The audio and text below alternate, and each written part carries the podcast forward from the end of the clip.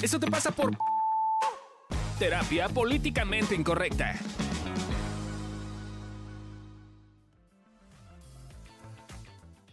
Hola, ¿qué tal? Bienvenidos a un capítulo más de Eso te pasa por, en el cual tú nos mandas tus casos y nosotros te decimos por qué te pasa.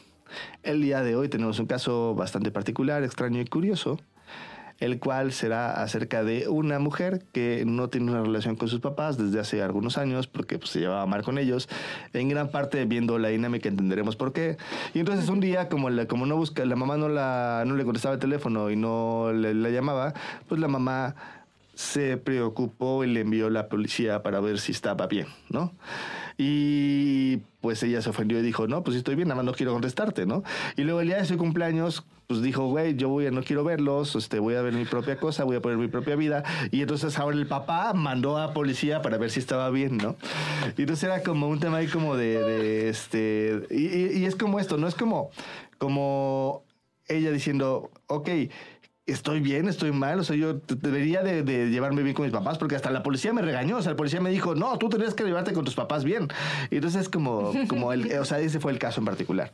¿Qué opinan? Yo, yo creo que hay varios puntos, ¿no? El primero es, güey, ¿no le comunicó a sus papás que no tenía una relación con ellos? Yo creo que no, ¿eh? O sea, creo que es el primer pedo. Yo muchos años no le he hablado de mamá, pero mi mamá sabía, ¿no? O sea, había un entendimiento a los de... Se les avisa que no se les está hablando. Voy a tomar distancia, bla, bla, bla, te quiero, solo estoy manejando mi propio proceso emocional, güey. Sí, sí. Que no suena que esta mujer fuera a terapia, ¿no? No. Creo que es el primer punto, ¿no? Es como, güey, si ya un papá te mandó la policía, güey, pues avísale al otro, güey, que... Sí. sí, porque... Pero está raro, ¿no? O sea, porque sí... O sea, puede ser que efectivamente no les haya dicho, oigan, no manchen, no, no quiero llevarme ahorita con ustedes. Es, existe la posibilidad, pero más bien a mí me suena más como a, me vale pito, te voy a mandar a la policía porque es la forma en la que voy a hacer que tú me contestes. O, o, o como resentido, ¿no? Como, ah, no me contestas, tómala. Ajá. Así te voy a agregar, te voy a, te voy a agregar tu día, vas a ver. Aquí te va la No, policía. o sea, sí creo que, que hay mamás y papás que respetan sí, sí, el sí. espacio, pero hay otros que pues no lo entienden. Sí, creo que aquí es bien importante como decir, eh, eso te pasa por no poner límites. Eso es una cosa importante, como eh, por no ser claro, claramente también. Pero también qué pedo el policía, ¿no? Últimamente eso me, me ha sacado mucho pedo. Tengo una paciente que un día se metió a regañar a su hija al baño y ni siquiera estaba pegando, nomás era como, a ver, hija, eso no se hace, no sé qué, y poniendo límites. Y una señora le abrió la puerta del baño a regañar a mi paciente. No es como, a ver, güey, no, No. te metas, güey. Ve tú y educa a tus putos hijos como a ti se te dé tu chingada gana y no estés jodiendo al Sí, prójimo, sí, sí. güey. No, o sea, es que derecho tienes tú de andarte metiendo. Los pinches policías, como no te sabes la historia, güey. A ver, Ajá. papá me violó cuando tenía de los 10 a los 15, güey. Ve tú y háblale a tu papá que te violó. No sé si el Ajá, caso de esta sí. mujer, ¿no? Pero yo le hubiera contestado algo así para que no esté Ajá, de nada más- pinche sí, metiche, justo para que no esté de metiche. Porque sí. no conoces el contexto, güey. No sabes la historia.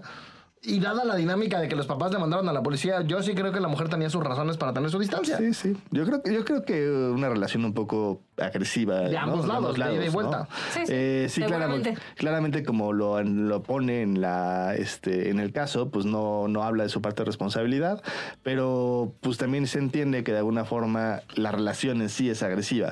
Ahí yo creo que también sería como pens- pensar y ver qué tipo de relación quieres tener con tus papás. Se vale que te quieras tener una relación distante, pero pues sé clara y pone límites y, y, y como busca la forma en cómo ellos estén enterados de que tú quieres esa distancia. Y cuestionate los precios, ¿no? Yo me acuerdo que cuando dejé de hablar con mamá era porque pues teníamos una pinche dinámica en la cual si yo hablaba, terminábamos a gritos los dos llorando. Y un momento en que dije, güey, yo no quiero que este sea mi último contacto, ¿no? Entonces yo me preguntaba Ajá. muy seguido, si hoy me hablaran y me dijeran que mi mamá se murió, ¿estaría en paz con esta relación? Y, y otra cosa que es importante es la antes que sí estaba en paz, pero también a la fecha todavía que tengo una relación medio distante con mamá, la antes que yo una o dos veces al, al mes lloro.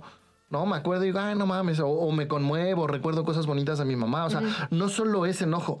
No, creo que si solo hay enojo, porque tengo un paciente que le pasó eso, si solo es enojo, la neta es que es muy probable que cuando se mueran se te mueva el tapete. Sí, sí, porque te estás realmente tapando con ese enojo un montón de emociones más que pues no se sienten tampoco tan lindas. El enojo, digamos, se siente poderoso. O sea, cuando yo me siento con enojo, me siento con poder, me siento con tener razón, me siento como el grande, me siento como el sabio también, el que me la pela a todos los demás. Y a veces usamos eso para tapar la tristeza, el dolor, el desacomodo, el miedo incluso, ¿no? Entonces, pues yo te diría, si estás tan enojado con eh, tus papás, ¿no?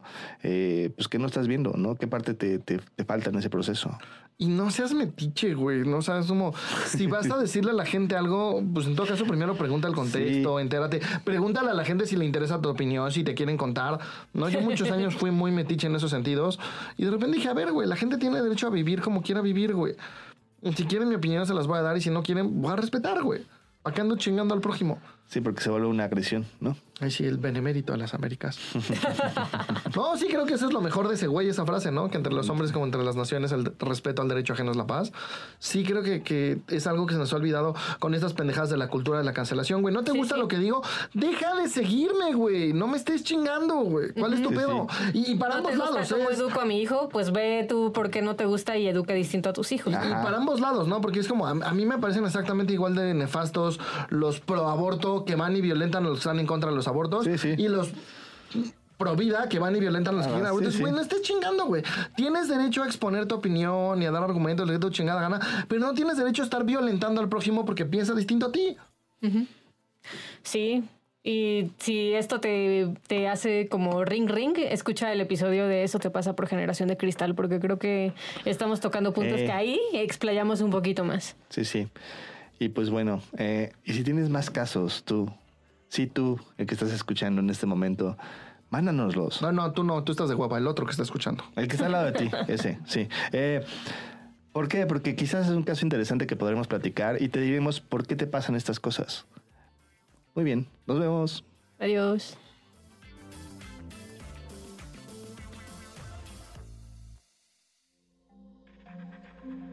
Este audio está hecho en Output Podcast.